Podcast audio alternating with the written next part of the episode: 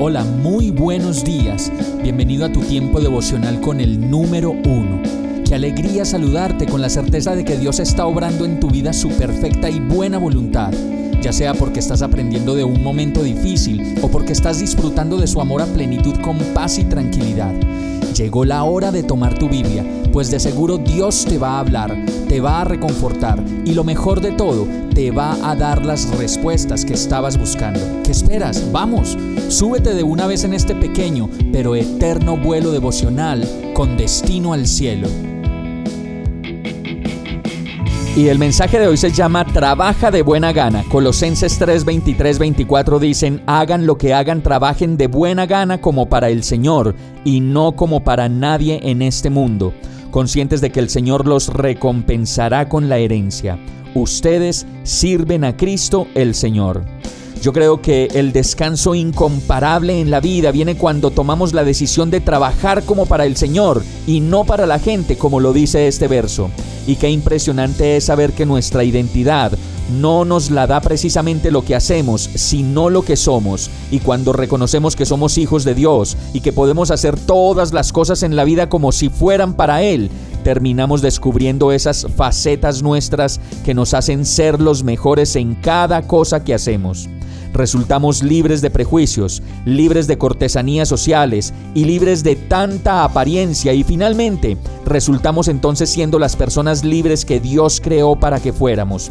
Y cuando trabajamos de esta manera, el pan que ganamos no resulta siendo un pan de fatigas, como lo dice la Biblia, sino más bien el pan gratificante de la tarea hecha con honestidad, pasión, dedicación y entereza que de ninguna manera nos va a alejar del tesoro más importante que tenemos en nuestra familia, sino que al contrario nos va a hacer los mejores esposos, esposas, hijos, papás y mamás.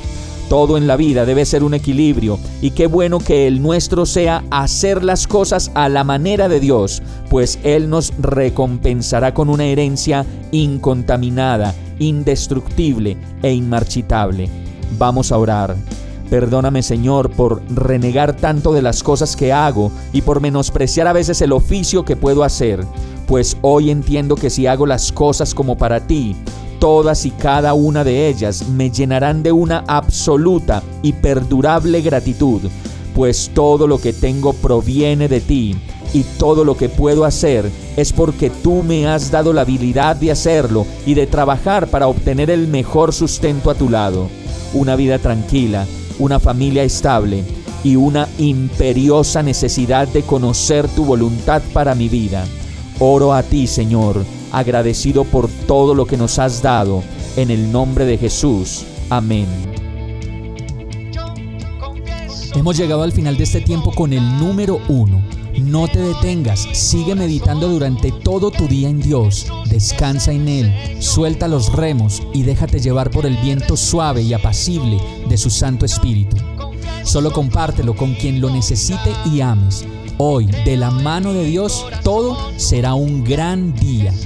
Para más información visita nuestra página www.iglesiabierta.com o llámanos al 313-334-0116. Oramos y rogamos para que cada día te enamores más de Dios y para que no pares de pasar todo tu tiempo con el número uno.